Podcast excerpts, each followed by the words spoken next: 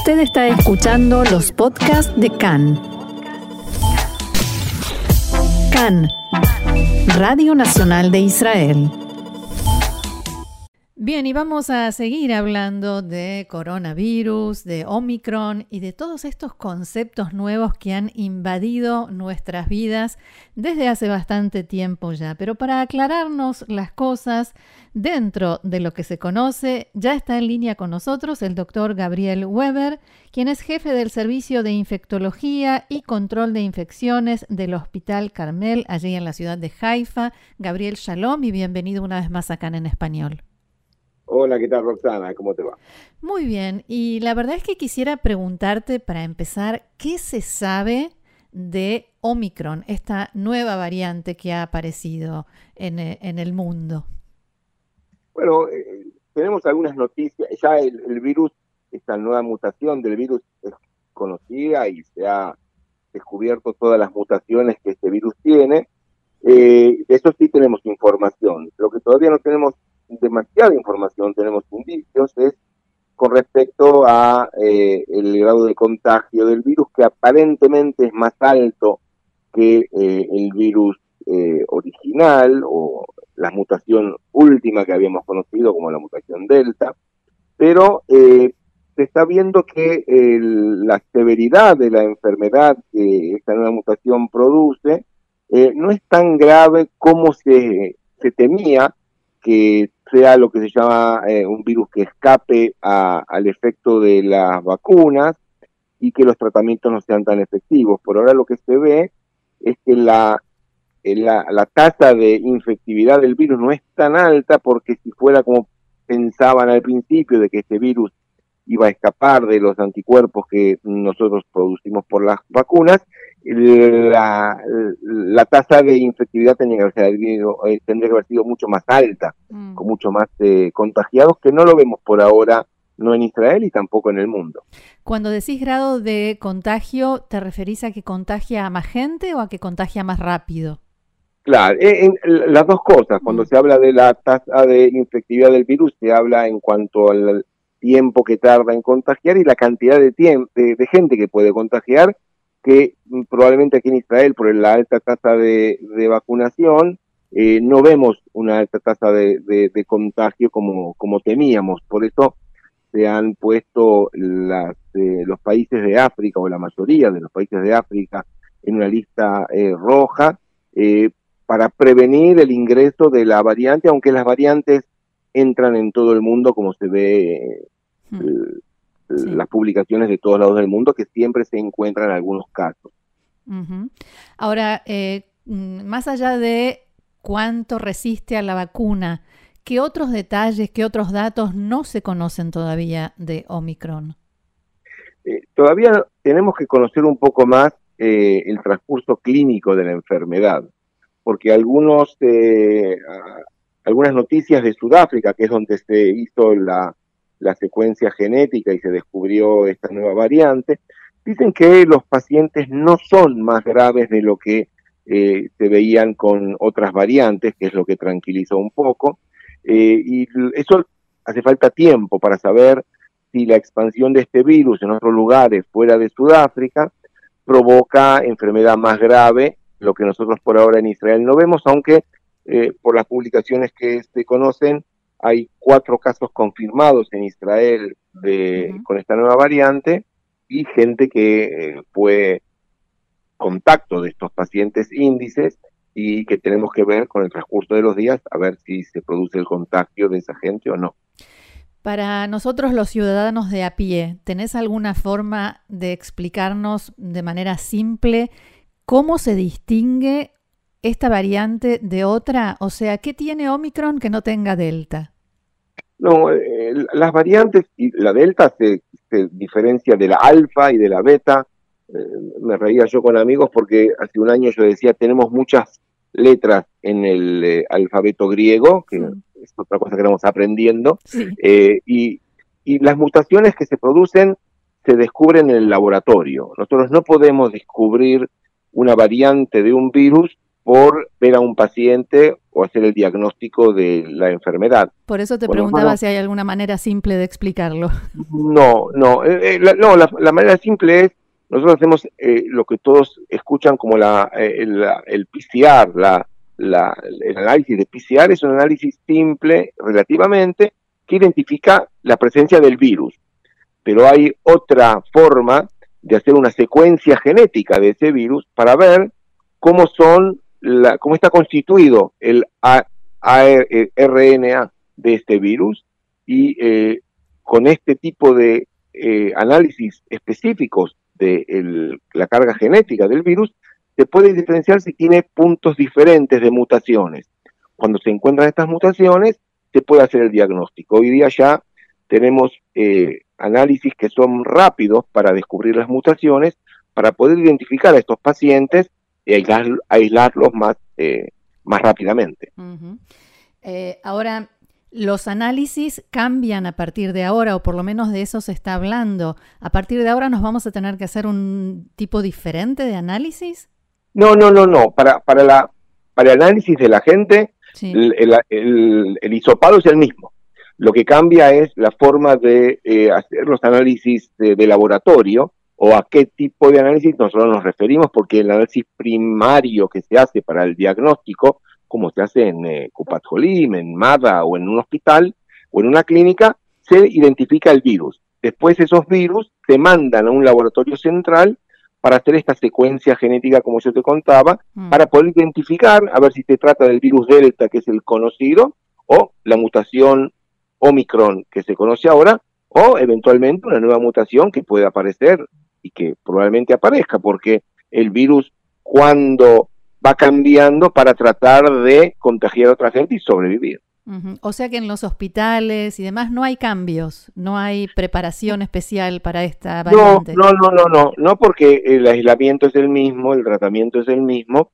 Lo que se ve es tratar de definir si este virus finalmente sigue siendo susceptible a las vacunas que estamos dando hoy día o los laboratorios grandes van a tener que cambiar la forma de producir la vacuna para que incluya también esta nueva variante como lo hicieron en formas anteriores.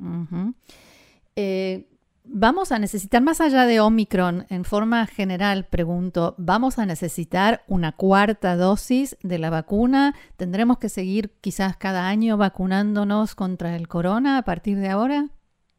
Y yo creo, yo no lo llamaría cuarta dosis, yo lo llamaría como se, en, inglés es el booster o el refuerzo, digamos. Como hacemos hoy día con la vacuna de la, de la, de la influenza, de la gripe.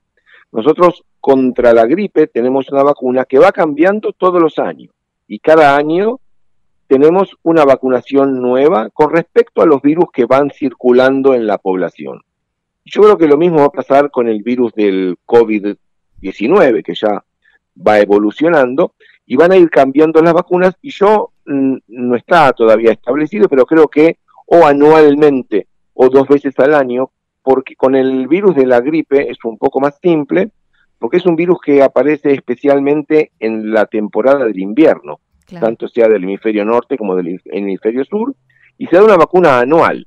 Pero nosotros hemos visto, obviamente, con el, el COVID, que la enfermedad se transmite también en tiempos de verano. Entonces es probable que la vacuna contra este virus no sea anual, sino sea bianual, cada seis meses tener que recibir una vacuna, o que la eh, aparición de este virus o la, la tasa de infectividad de este virus baje en forma muy importante, que podamos dejar de vacunar contra este virus, como otros virus que van apareciendo. Hay gente que está diciendo, ya que apareció esta nueva variante, mejor espero para vacunarme o para llevar a vacunar a mis hijos porque quizás tienen que cambiar la vacuna, entonces ¿para qué dármela ahora si después voy a tener que darme otra? ¿Qué, qué le respondes? Eh, no es recomendable, porque primeramente nosotros vemos que eh, estas nuevas variantes también responden a la vacuna inicial. Eh, la vacuna inicial se hizo contra la variante alfa o beta, y después apareció la, la, variante gamma y esta nueva variante omicron. En el medio hubo otras variantes que eran menos importantes. La importancia de esta mutación omicron es que tuvo demasiadas o muchas mutaciones en distintas partes de la, de, del, eh, de la mate, de la cobertura. La cobertura del virus en las proteínas que lo expresan. Pero eh, los virus van cambiando y, lo importante es que la, vacuna inicial todavía nos protege de la enfermedad. Lo que sí se ha visto es que gente vacunada hmm. eh, tiene una enfermedad muchísimo más leve. Lo que hemos visto y he escuchado de, colegas, hay dos colegas médicos contagiados con el... sí, del hospital Exactamente, el virus del Omicron. Uno que vino de un eh, congreso de Londres y otro compañero que viajó con él en un automóvil, porque estaba sano obviamente y se contagió, es que tiene una enfermedad muy leve porque los dos están eh, vacunados con las tres dosis que hasta ahora se recomendaron aquí en Israel. Así que es importante vacunarse lo antes posible y tener, eh, como se dice siempre, la libreta de vacunación actualizada, mm. tanto sea para el virus del eh, COVID como para otras enfermedades que nosotros vacunamos. Estar protegido. Ahora, los síntomas. Hay, hay otra, otro concepto que confunde un poco y es que algunas personas piensan, bueno, tengo los mismos síntomas, entonces es lo mismo de antes. No, no, como te decía antes, los virus eh, o las mutaciones no cambian la presentación de la enfermedad. La mm. enfermedad es la misma, el tratamiento es el mismo, lo que cambia es eh, la identificación de este virus y el, temor de que una mutación nueva produzca una enfermedad distinta. Pero por ahora los síntomas son los mismos, el diagnóstico es el mismo y el tratamiento o no tratamiento, que es en la mayoría de los casos, es el mismo. Eh, quiero volver a algo que mencionaste hace un momento, que es el tema de la gripe, la vacunación de la gripe. En medio de todo esto y con todo lo que estamos recibiendo, también me han llegado algunos mensajes diciendo, ¿también tenemos que meternos en el cuerpo la vacuna de la gripe este año? Eh, yo me he vacunado. Eh, la vacuna de la gripe está recomendada todos los años. Hemos visto el año pasado que la incidencia de la gripe bajó en forma muy importante y especialmente por el uso de las máscaras, hmm. porque la gripe se transmite en forma de pequeñas gotas y por contacto directo de una persona con la otra. Como todos estuvimos el año pasado con máscaras, la, la, gripe se vio en forma muy, muy leve. Este año nosotros hemos hecho algunos diagnósticos de gripe A en pacientes que vinieron con síntomas respiratorios y como siempre, la vacuna está eh, recomendada para pacientes adultos mayores de, van bajando las edades, pero gente de mayor de 60 años por lo menos, es importante que se vacune. y gente con enfermedades crónicas, eh, tanto sea cardiovasculares como respiratorias o diabetes, también porque pueden llegar a presentar complicaciones si presentan la enfermedad de la gripe, que otra vez repito, aunque el año pasado estuvo en forma eh, muy, muy leve, este año también no se ve una importante eh, cantidad de casos de gripe. Eh, no sabemos si en un mes puede llegar a aumentar este número de, casos. Yo no llamaría meternos otra vacuna, sino tratar de ayudar al cuerpo mm, de, de, de, fortalecerse y tratar de pasar una enfermedad mucho más leve, tanto sea con la gripe como sea con el COVID, eh, eso es importante.